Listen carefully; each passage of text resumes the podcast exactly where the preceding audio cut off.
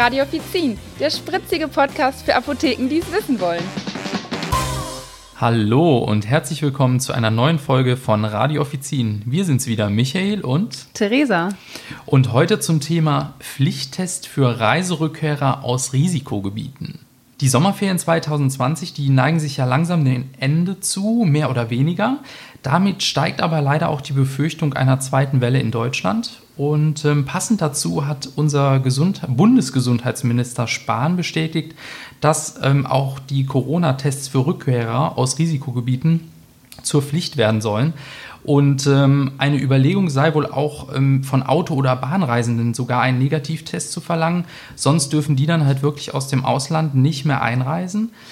Und ähm, ja, bis zum Beginn der Testpflicht müssen sich die Einreisenden aus Risikogebieten für zwei Wochen in Quarantäne begeben oder sich freiwillig testen lassen. Und diese Erfahrung hat auch unsere Kollegin Franzi heute gemacht, oder nicht nur heute, aber die wird uns heute davon berichten. Ja, erstmal hallo und herzlich willkommen, Franzi, bei uns hier im Podcast. Schön, dass du da bist. Ja, danke. Ich freue mich auch total, ähm, dass ich mal dabei sein darf. Ja, Franzi, ich freue mich auch, dass du hier bist. Und äh, Franzi, du hattest ja die letzten drei Wochen Urlaub und bist ins Ausland verreist. Erzähl mal ein bisschen, wo warst du denn und äh, wie bist du da hingekommen? Genau, ja, also ich war mit meiner Familie in Spanien. Im Kreis Tarragona ist ungefähr so anderthalb Stunden unter Barcelona und gehört dementsprechend zu Katalonien. Äh, genau, und wir sind mit dem Auto dahin gefahren und auch wieder abgereist. Ja. Schön, äh, äh, sehr schöner Ort, also beziehungsweise sehr schöner äh, Kreis da. War ich auch schon mal, ähm, habe ich auch mal eine Reise hingemacht, ist aber schon länger her. Ähm, aber da hat sich ja bestimmt einiges geändert jetzt zum Thema Corona. Ähm, wie waren denn da die Hygienemaßnahmen vor Ort? Also vor Ort war es wirklich sehr, sehr streng, gerade im Vergleich zu Deutschland. Ähm, das ist hier echt noch harmlos dagegen. Ähm, da hast du überall die Maskenpflicht. Also selbst wenn du aus dem Haus rausgehst, unter ähm, freiem Himmel musst du die Maske tragen, was dann natürlich nochmal was ganz anderes bedeutet, weil es viel, viel wärmer ist als hier. Kein Lüftchen ging gefühlt und äh, ja, man unter der Maske dementsprechend auch ja, gar keine Luft bekommen hat. Außerdem hat man, wenn man in ein Geschäft gehen musste, oder wollte, ähm, musste man sich vor dem Geschäft immer die Hände desinfizieren. Wenn du das nicht getan hast, kam auch sofort jemand angelaufen und meinte, nee, nee, kommen Sie bitte zurück und äh, desinfizieren Sie sich die Hände. Und ähm, genau, und wenn du erwischt wirst, wenn du nicht die Maske zum Beispiel trägst, ähm, sind da auch echt wahnsinnig hohe Geldstrafen ähm, für Zivilisten ausgeschrieben und ähm, auch für Geschäfte, wenn die sich an die Regeln nicht halten, ähm, müssen die, ja, ich glaube, bis zur Geschäftsschließung wurde uns gesagt, kann das da gehen. Ähm, es ist echt Wahnsinn. Ja, krass. Ich habe jetzt im Endeffekt gar nicht so extrem damit gerechnet, weil ich immer so dachte, so ja, wenn man in den Urlaub reisen kann und die Länder quasi offen sind zum Reisen, denkt man, ja, vielleicht erwartet einen da eine ganz andere Welt. Ich kannte das selber nämlich von einem Kurztrip nach Berlin. Da hatte ich das Gefühl, ich bin ganz woanders, da war es sehr, sehr locker und dann ist es halt irgendwie Wahnsinn, dass man dann woanders hinreist und dass es viel extremer ist wie bei uns, obwohl Deutschland sonst so sehr streng ist, hat man immer das Gefühl. Mm, ja, das stimmt. Wie hast du denn deinen Urlaub erlebt? Also insgesamt muss ich sagen, ähm, klar war es schön, im Warmen zu sein und so, aber die Maskenpflicht da hat einem schon, hat einen selbst total eingeschränkt. Das muss ich schon sagen, weil das einem echt die Lust äh, daran genommen hat, irgendwas zu unternehmen, weil einem so schon zu heiß war und dann noch mit der Maske, das war schon echt äh, fast unzumutbar. Wir hatten das Glück, dass wir ähm, einen Pool im Garten haben und haben uns daher auch wirklich äh, eigentlich nur am Haus aufgehalten. Ich glaube, ich war einmal im Meer. Das ist schon traurig in drei Wochen, aber mhm. ja, es ist, ähm, es schränkt einen schon wahnsinnig ein, aber ich möchte möchte mich da gar nicht beschweren. Es war natürlich schön, mal rauszukommen. Ähm, aber wie gesagt, wir haben da wenig unternommen und einfach mal die Zeit dann im Haus genossen. Und ja, ausgerechnet an meinem letzten Tag haben wir dann erfahren, dass Katalonien auf die Liste gesetzt wurde vom RKI der Risikogebiete. Und ähm, dann wussten wir, dass wir in Deutschland den Test machen müssen. Ja, und was äh, habt ihr dann gemacht? Also wie habt ihr die Info erstmal sacken lassen und äh, hast du dich dann auch direkt bei deiner Arbeit gemeldet? Ja, auf jeden Fall. Also mir war ja bewusst, dass ich dann erstmal in Quarantäne muss. Ne? Und ähm, ich habe dann sofort ähm, meinen Mitarbeitern Bescheid gegeben, dass ich ähm, ja, aus einem Risikogebiet kommen werde und den Test machen muss und ähm, den auch so schnell wie möglich tun werde. Das habe ich auch getan. Ähm, wir sind ähm, nämlich samstags zurückgekommen. Dementsprechend sind wir dann zum Flughafen gefahren, haben den Test gemacht Und ähm, ja, solange bis ich das Ergebnis hatte, musste ich dann in Quarantäne bleiben, genau. Und was hat der Chef dann gesagt? Ich bin ja nicht jeden Tag hier mit euch im Büro. Hat er da geschimpft und gesagt, was bist du auch so naiv und fährst in Urlaub oder war die Stimmung ganz entspannt? Nein, überhaupt nicht. Der war total verständnisvoll und ähm, ja, war natürlich auch daran interessiert, dass ich erstmal zu Hause bleibe mhm. und weiß, dass es mir gut geht und äh, ich keinen anderen hier anstecke. Nee, das ist natürlich auch erste Priorität. Sehr gut, ja, klar. sehr gerne. ja, echt krasse Sache. Ich habe es dann halt auch im, im Chat, in unserem Teamchat gelesen und war dann auch erstmal total überrascht und dachte mir, hm, jetzt macht Franzi diesen Test, ähm, wie wird das dann sein? Franzi, erzähl doch mal, wie, wie war es, den Test zu machen? Also ich habe da jetzt gar keine Vorstellung. Also äh, generell zuerst haben wir uns natürlich da informiert, wo können wir den Test überhaupt machen. Das äh, wussten wir nämlich gar nicht. Ähm, dann hatten wir dadurch ähm, meinen Hausarzt angerufen und gefragt, der natürlich Samstag nicht auf hatte. Er meinte dann entweder warten wir jetzt bis Montag und ähm, lassen uns da, ähm, also machen uns einen Termin und gehen dann zum Arzt oder wir fahren halt direkt zum Flughafen. Wir wollten das zeitnah wissen und schnell hinter uns bringen. Deswegen sind wir dann zum Flughafen in Köln-Bonn gefahren und ähm, genau, da mussten wir dann leider ziemlich lange anstehen, weil der Andrang natürlich total hoch war.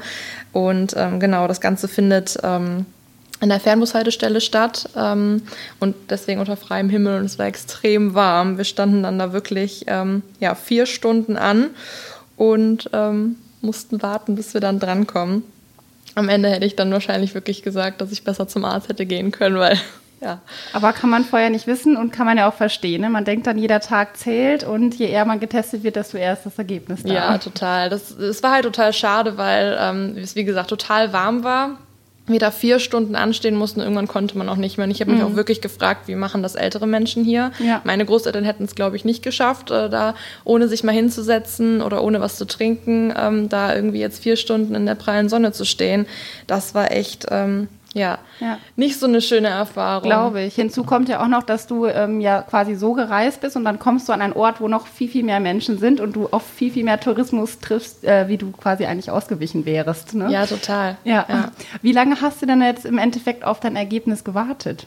Ähm, tatsächlich gar nicht so lange. Also uns wurde gesagt, man wartet normalerweise 24 bis 48 Stunden. Mhm. Sie hatten aber auch gesagt, dass dadurch, dass der Andrang jetzt so hoch ist, dass sie das nicht garantieren können. Aber letztendlich war es ungefähr nach 30 Stunden da. Also es ging dann doch recht flott. Ich hatte Montagmorgen dann das Ergebnis und wusste, dass ich Dienstag wieder arbeiten durfte. Wie hat man sich dann bei dir gemeldet eigentlich? Wir haben, nachdem wir den Test gemacht haben, äh, ein Blatt Papier in die Hand gedrückt bekommen wo ein persönlicher QR-Code drauf war. Den musste man dann zu Hause scannen und eine App runterladen, die heißt Covid-19. Das hat nichts damit zu tun ähm, mit der Corona-Warn-App vorher, sondern ähm, das ist eine separate App, die dir halt einfach nur den Status deines Testergebnisses anzeigt. Und uns wurde halt direkt gesagt, wenn der Test positiv ist, dann wirst du angerufen und wenn er negativ ist, dann wirst du das in der App sehen. Ja, und ich hatte natürlich das Glück, dass nach 30 Stunden dann da stand, dass der Test negativ ist und ich wieder auf die Straßen darf. und dann genau. ist dir bestimmt ein Stein vom Herzen gefallen, oder? Also nicht, dass du wieder arbeiten durftest, aber dass du jetzt negativ äh, warst, getestet wurdest. Ja, total, klar. Ist eigentlich auch mal ganz gut zu wissen, dass man das getestet hat und dass man sicher ist. Genau, das war echt gut. Wie war es dann für dich, zurück ins Büro zu kommen? Haben alle schon große Augen gemacht? ah, nee, das war ganz normal. Natürlich hat jeder so seine Witzchen darüber gemacht, ne, wenn man einmal irgendwie hustet, wenn man sich verschluckt oder so, direkt so, ah, du hast bestimmt Corona. Ja. Aber nee, ansonsten ähm, war da auch jeder eigentlich ganz froh, dass ich sagen konnte, dass der Test negativ war. Mhm. Wie ist es denn hier bei euch im Arbeitsalltag jetzt im Büro? Müsst ihr da irgendwie ja, besonders Abstand halten? Wie handhabt ihr das hier im Büro? Wie läuft das alles ab mit den Maßnahmen? Ähm, ja, also generell klar ist hier auch die Angst einer zweiten Welle, äh, Corona-Welle, das ist klar, aber ich denke, dass wir da eigentlich recht vorbildlich äh, sind, was das Einhalten von Abstandsregelungen und ähm, ja, dem Hygieneplan ähm, angeht, genau. Ähm, wir haben ja zum Beispiel auch unsere geplante Roadshow, die wir eigentlich ähm, jetzt bald durchgeführt hätten, haben wir verschoben, ähm, einfach auch zum Schutz der Gesundheit aller Teilnehmer. Und ähm, ja, die wird jetzt im Frühjahr 2021 stattfinden und dann hoffen wir, dass das auch so in der Form stattfinden kann. Ja, alle guten Dinge sind drei. Ich glaube, jetzt haben wir es mehrmals verlegt, dann genau. soll es aber was werden. So sieht's aus, genau. Ja, die Corona-Fallzahlen in Deutschland, die steigen ja auch wieder aktuell. Also der Ärztebund, der hat ja auch schon ähm, Alarm geschlagen, dass die zweite Welle eigentlich schon da sein soll tatsächlich. Ähm, also aber eine zweite abgeflachte Anstiegswelle, die aber halt nicht vergleichbar mit den Infektionszahlen aus März und April sind. Ähm, aber wir sollten uns natürlich weiterhin schützen, Abstand halten, die äh, Masken tragen und natürlich Hygienemaßnahmen einhalten. Ne? Definitiv. Theresa, wie ist es denn bei euch in der Apotheke? Seid ihr generell schon wieder auf eine zweite Welle vorbereitet?